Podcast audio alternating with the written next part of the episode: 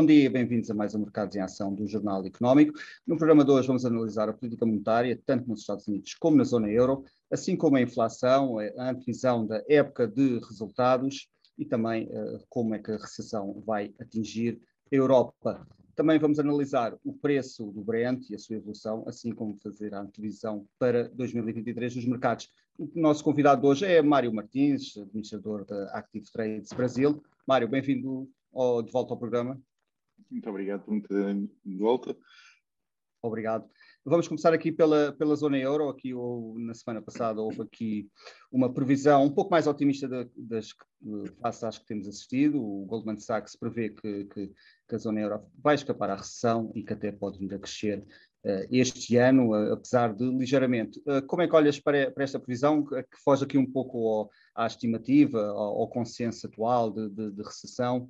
Na zona euro, uh, o Goldman Sachs está aqui num tom um pouco mais otimista. Como é que olhas para esta previsão? As previsões que existem neste momento de recessão não é uma recessão profunda. Ninguém está a olhar para uma recessão uh, do, de nível da que aconteceu anteriormente, por exemplo, na, na, na, crise financeira.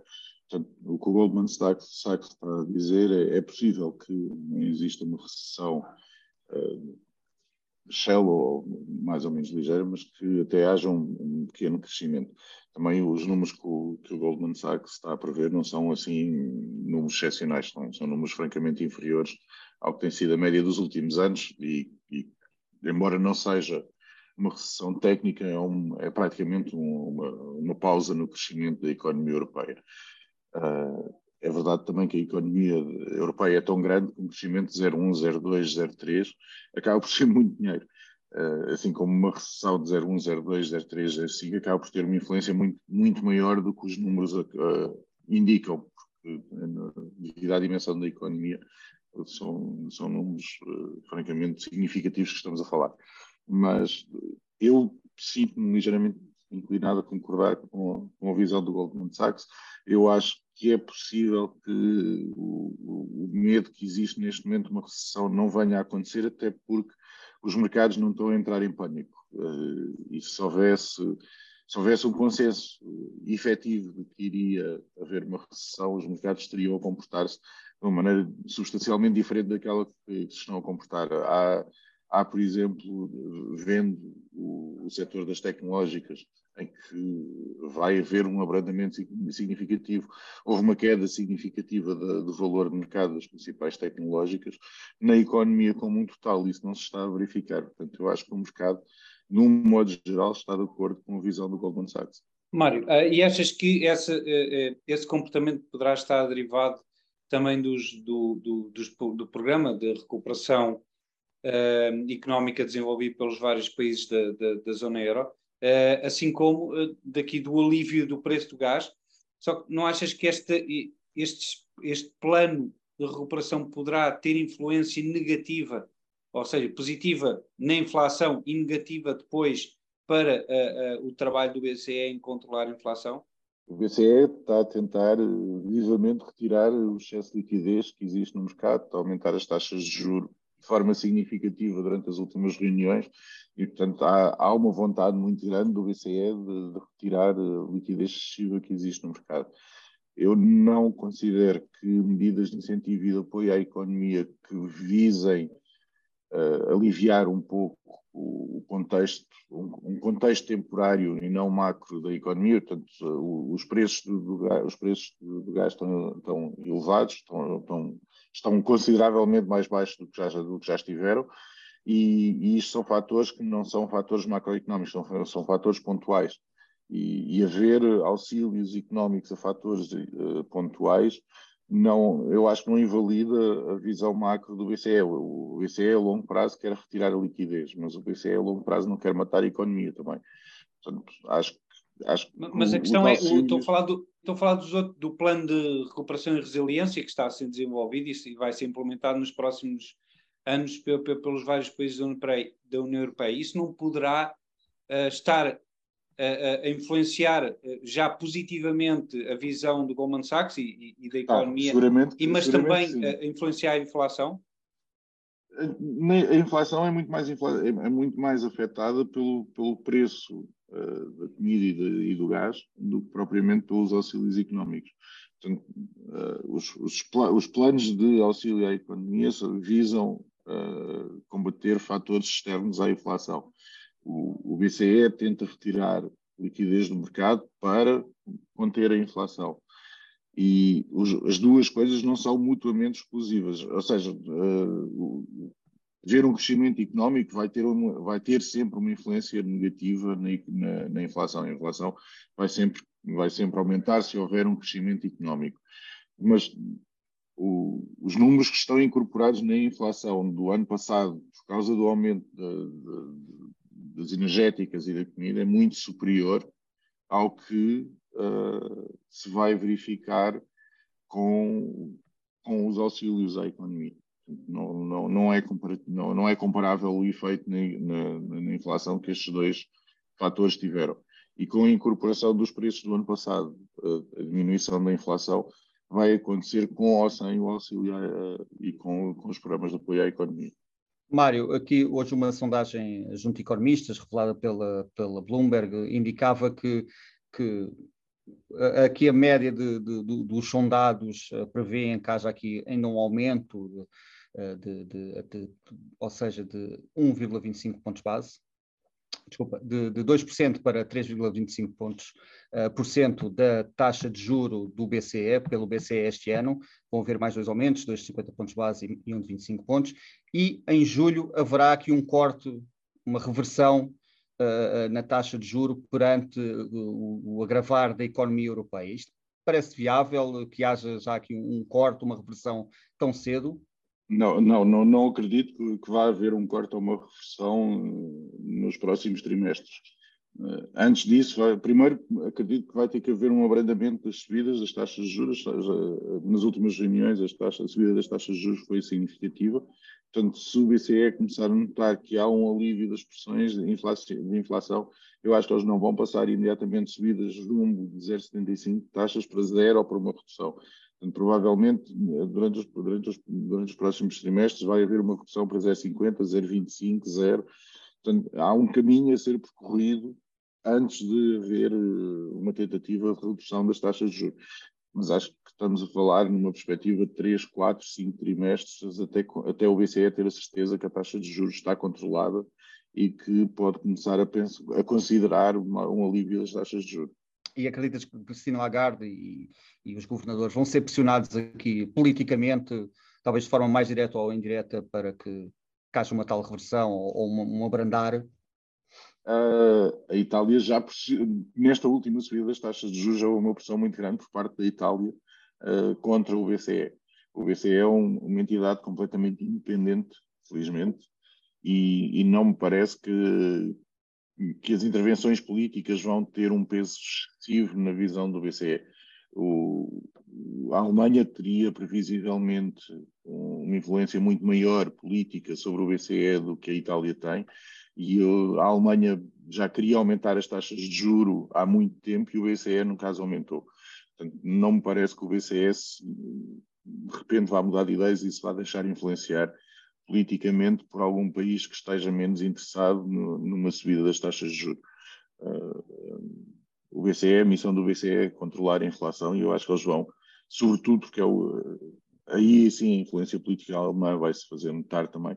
A Alemanha quer muito que haja uma, uma política uh, controlada da inflação e eu não, não acho que, vá, que, que, o BCE vá, vá mudar de ideias. Mário, então, e achas que a, a taxa terminal ou a taxa máxima, máxima do BCE nesta uh, fase poderá então fixar-se bastante abaixo da, da, da do Fed, na, na, ordem dos 3,5, por exemplo, 3,25, que é substancialmente inferior aos 4,75 ou mesmo 5% do Fed? Eu acho que vai se manter a mesma diferença. Ou seja, antes disto começar, a diferença das taxas de juros entre as duas estava eh, numa banda de 0,75 a 1,25, considera, dependendo de, do ponto de vista do, do, do rácio de utilização dos empréstimos do FED, e eu acho que essa diferença se vai manter, ou seja, o, BCE vai subir menos do que, do que o FED vai subir, até porque a economia dos Estados Unidos é substancialmente diferente da economia europeia. Obrigado. Vamos agora para um breve intervalo e regressamos já.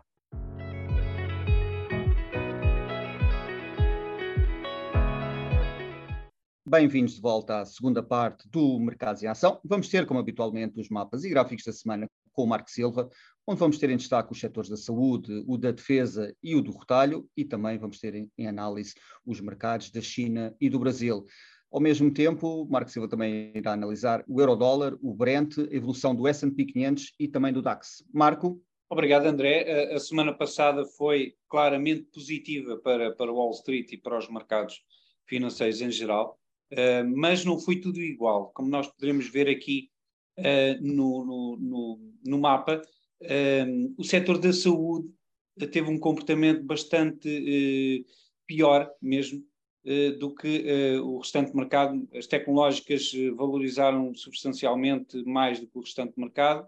O setor do, do defensivo do consumo, Walmart, Procter Gamble, por exemplo, aquele setor que uh, as pessoas entram quando existe mais risco no mercado, teve um comportamento negativo, portanto, houve claramente aqui uma apetência pelo risco uh, por parte dos investidores, um, ehm, e portanto, estes foram os dois pontos principais em relação ao Wall Street. Em relação ao resto do mercado, tivemos aqui o Brasil uh, a, recuperar de novo, Petrobras, Val, Uh, com valorizações bastante, bastante interessantes, enquanto na China houve aqui alguns comportamentos distintos. Alibaba subiu 9%, quando se sabe que o governo chinês vai começar a ter participação uh, com, ehm, com ações preferenciais em algumas empresas uh, chinesas.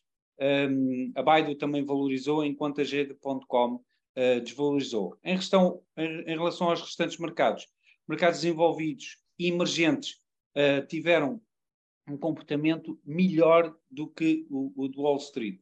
De resto, as mineiras e, eh, e os ETFs de, de, de, dos metais também valorizaram, portanto, houve aqui uma procura claramente pelo risco e indicações de que a economia, eh, ou a procura por eh, metais e, e por produtos que estão ligados ao crescimento económico cresceu, nomeadamente também devido às perspectivas que a China, portanto, agora vai abrir mais as portas da sua economia, portanto, poderá haver aqui um, crescimento económico e mais procura derivado a isso.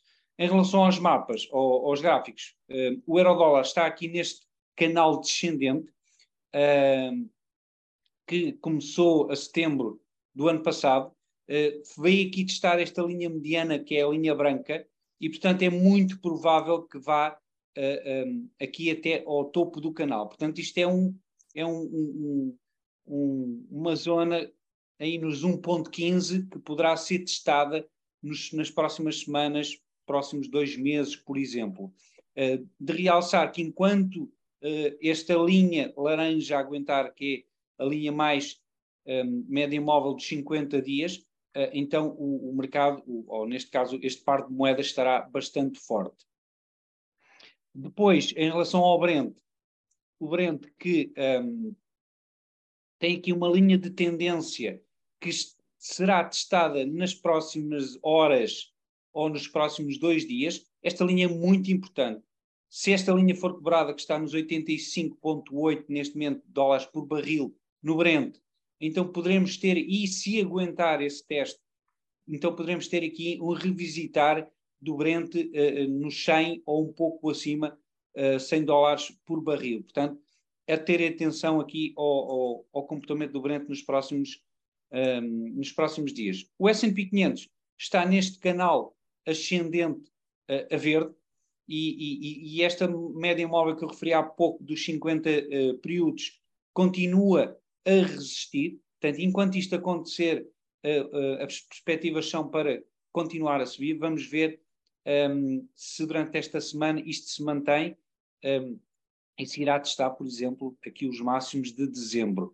De resto, em termos uh, uh, um pouco um, com um time frame maior, portanto, temos aqui este triângulo que é destas linhas amarelas e, portanto, poderá haver aqui um toque acima e um toque abaixo em relação aos, aos, um, aos, uh, aos preços. Portanto, isto será uh, um triângulo que será quebrado para cima ou em baixo e a, a primeira quebra poderá não ser aquela que irá uh, indicar o comportamento futuro.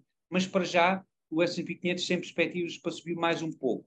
Já o DAX, é de referir que o DAX, em relação ao mercado norte-americano, aos, aos índices norte-americanos, está bastante mais forte. Aliás, o DAX neste momento está praticamente uh, a atingir os máximos que atingiu em 2021. Portanto, existe aqui claramente os índices, neste caso o índice alemão, a comportar-se como se a, a, economia europeia tivesse ou fosse ter um comportamento bastante mais interessante do que aquele que irá ter a economia norte-americana durante este ano e 2024. E é tudo, André. Obrigado, Marco. Mário, olhando aqui para os Estados Unidos, uh, algumas previsões divulgadas por, por bancos norte-americanos uh, aguardam aqui, ou esperam para este ano, uma recessão moderada, uh, ao mesmo tempo aqui uma sondagem de economistas realizada pelo Wall Street Journal, atribuem aqui a probabilidade de 61% que haja uma recessão uh, neste ano nos Estados Unidos. Uh, parece que está a ser dada como certa esta, esta recessão. Uh, como, é que, como é que temos a inflação aqui diminuiu ligeiramente, os últimos dados assim o demonstram, mas ainda muito ligeiramente. O, o, que é que esperas aqui de, de, de, da economia norte-americana e também como é que Jerome Powell e companhias estarão neste momento a analisar estes dados? Eu espero que os Estados Unidos não entrem em recessão. Uh, os Estados Unidos estão a ameaçar uma recessão desde o ano passado e têm conseguido evitá-la. E eu espero que consigam continuar a evitá-la, mesmo que seja para um crescimento zero. Se conseguissem evitar uma recessão, seria muito significativo. Contudo, em Davos, eh, hoje a única coisa que se discute é a recessão, portanto, a probabilidade de eles continuarem a fugir é, parece, parece ser diminuta, uma, vez que toda a gente está à espera dela. Uh, Jerome Paulo está, está no mínimo constrangido, porque ele não pode não, não subir as taxas de juros. A inflação é, está a mostrar sinais de, de aliviar os máximos e de, e de, não ter a mesma pressão que teve ao longo destes últimos trimestres, mas está longe de estar dentro do nível esperado. Portanto, até que isso aconteça, é muito difícil pela parte do Fed dizer não, agora não vamos subir mais as taxas de juros porque estamos em recessão e, e vamos, vamos, entrar numa recessão uh, em espiral inflacionária. Portanto, é, acho pouco provável que seja essa a decisão. Portanto, acho que, acho que o mais provável é continuar a haver aumentos de taxas de juros até de desaparecerem as, as, as, pressões inflacionistas e depois, quando isso acontecer, avaliar onde é que o mercado está e quais é são os estímulos e quais é são as, quais é, quais é são as opções que há para, para sair da recessão.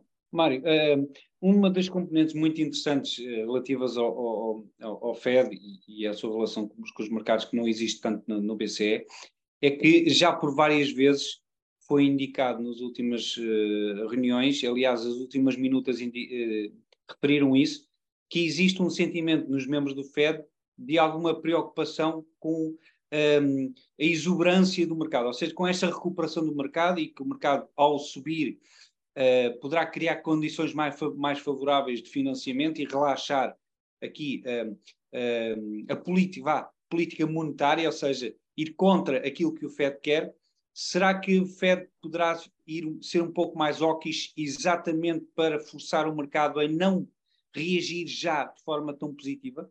O mercado é feito de expectativas. Uh, a, a recessão, caso haja, já está descontada pelo mercado.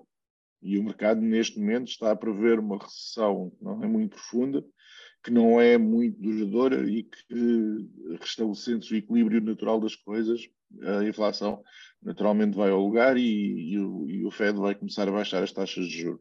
E é isto que o mercado, neste momento, está a descontar. Portanto, há, há, há ferramentas que o Fed pode uh, usar para arrefecer o mercado não sei se, se isso vai mudar neste momento o, o, sentimento. E não mudando o sentimento, as ferramentas são um bocado desnecessárias. Eu não vejo neste momento o mercado assumir que, não, que a recessão não vai ser ligeira. Por muito que o Fed queira que o mercado arrefeça, por muito que o Fed queira que as pessoas tenham calma e respirem fundo e se lembrem que está a, está a ser retirada muita liquidez do mercado, o sentimento de, de, dos, investidores não está a seguir isto. Os investidores já estão a olhar para além da recessão. e a menos que haja uma, uma, recessão muito mais forte, aí sim, aí o sentimento vai mudar, os, o mercado vai acalmar, os preços dos ativos financeiros vão descer. Então, então deixa-me fazer-te uma segunda pergunta. Quais é que são os riscos que tu identificas que possam levar a uma recessão mais, mais profunda? Os riscos, os riscos principais é, é, é a diminuição da, da confiança da economia nós temos, nós temos todas as condições reunidas em termos económicos para ser uma, uma recessão profunda. As taxas, as taxas de juros estão muito mais elevadas do que estiveram na, na média dos últimos 10 anos. Uh, uh, o, o, yield das taxas de juros a 10 anos e o, e o yield das taxas de juros de, de, a 2 anos estão invertidos. Uh, não há nenhuma previsão de quão profunda vai ser esta recessão. Portanto, neste momento, a economia está a viver de um sentimento que não vai ser muito profundo. Portanto, o maior risco é este sentimento, é o sentimento de estar errado. E, e daqui a dois, três trimestres, quando as empresas revelarem o, os seus resultados, os resultados deste trimestre ainda não vão ser muito significativos, porque ainda vão, vão estar-se a reportar a um período anterior à subida das taxas de juros, portanto, só, só os próximos a seguir é que já são, vão ser influenciados totalmente pela subida das taxas de juros. Quando esses resultados saírem, saírem muito abaixo do esperado, isto vai causar uma, uma mudança do sentimento e esse é o maior risco, para mim. Obrigado, Mário. Vamos agora para um breve intervalo e regressamos já.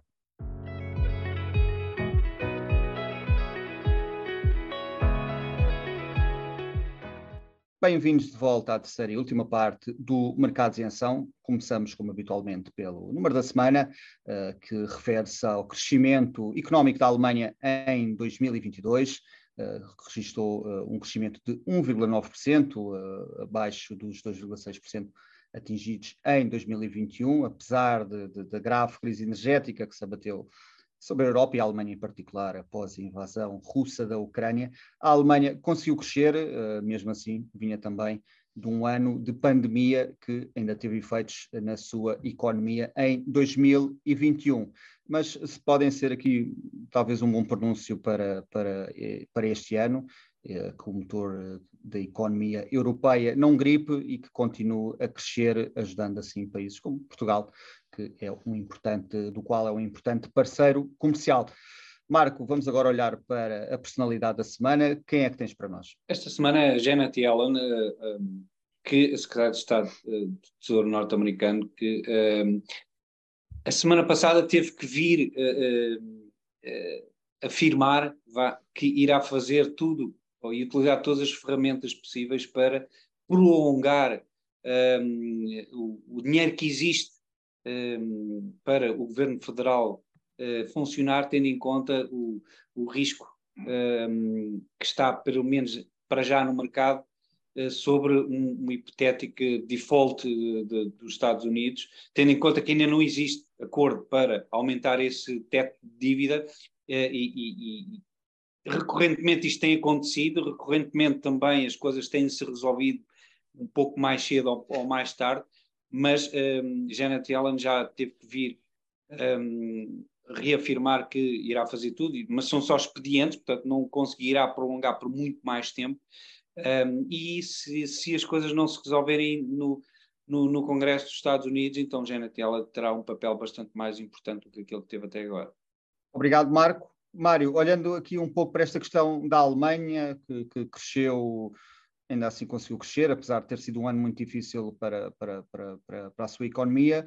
Uh, este é um bom pronúncio para 2023 ou outros desafios virão que uh, manterão sob pressão uh, a maior economia da zona euro?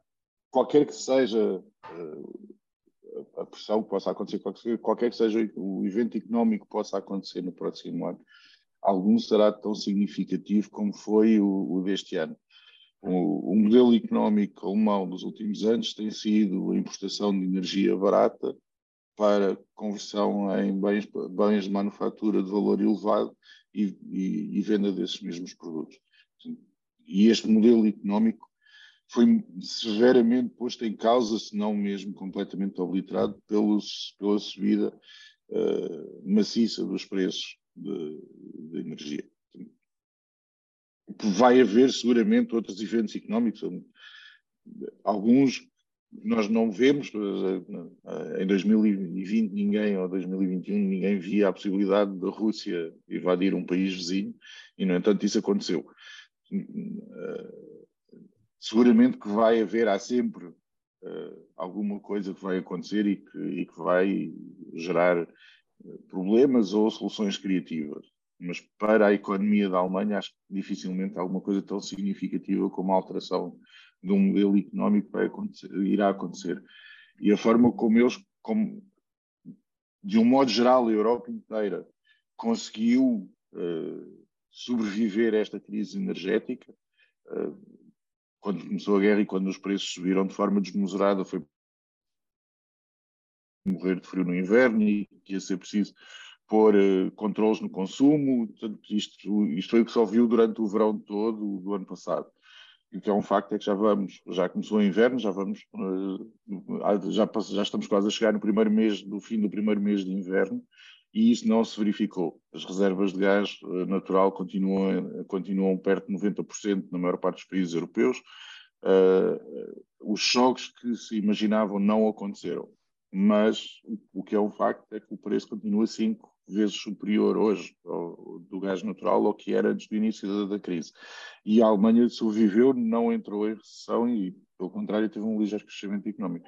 Portanto, eu acho que isto é muito positivo para a resili resili resiliência não só da Alemanha, como da Europa e, e, a forma como foi possível a União Europeia adaptar-se muito rapidamente a esta nova realidade é um testemunho de que a União Europeia funciona. Qualquer um, qualquer país individualmente por si só teria sofrido consequências muito maiores, como se por exemplo, no caso do, do, Reino Unido, que fora da União Europeia sofreu muito mais do que os países dentro da União Europeia.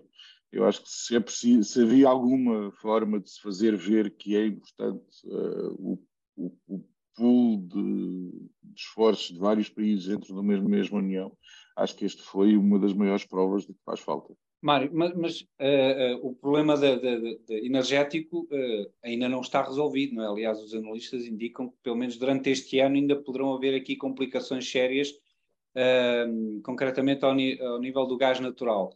Um, ehm, e, e, como referiste muito bem, o que é certo é que o, o, modelo económico alemão, apesar de ter sobrevivido, para já, não é?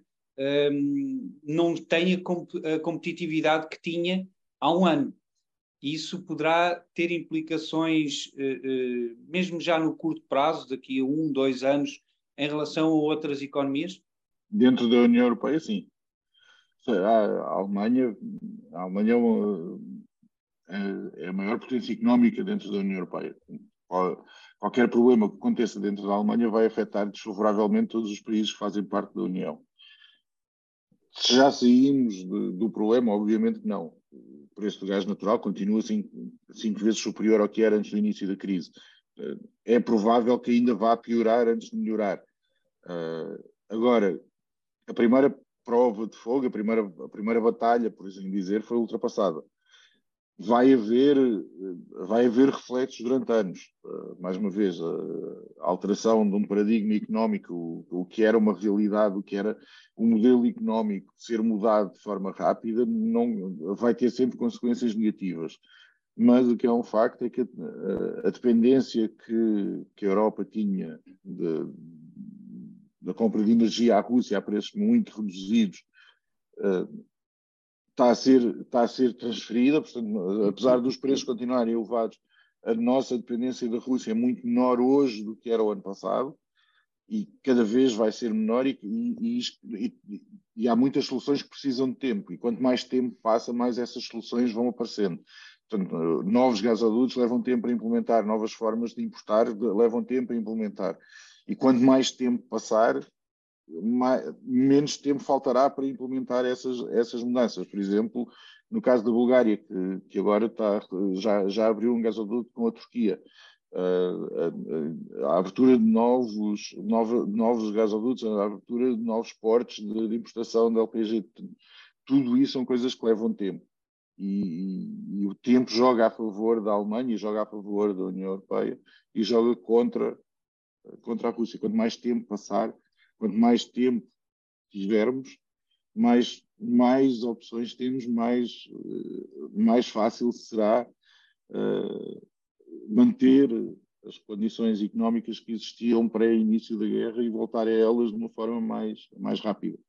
Mário, já estamos quase a terminar, mas queria, queria, queria fechar o, o programa perguntando, estamos no arranque do ano, uh, para onde é que achas que os, os, investidores devem olhar este ano? Quais é que são aqui os ativos mais interessantes e mais relevantes para 2023?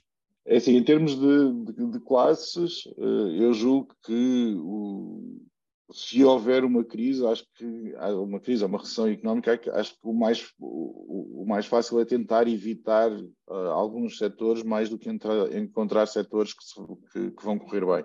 Eu acho que uh, teria uma certa aversão a, a vendas, vendas a retalho, uh, energéticas e, e, e de, e de, sobretudo estes dois setores eu tentaria evitar.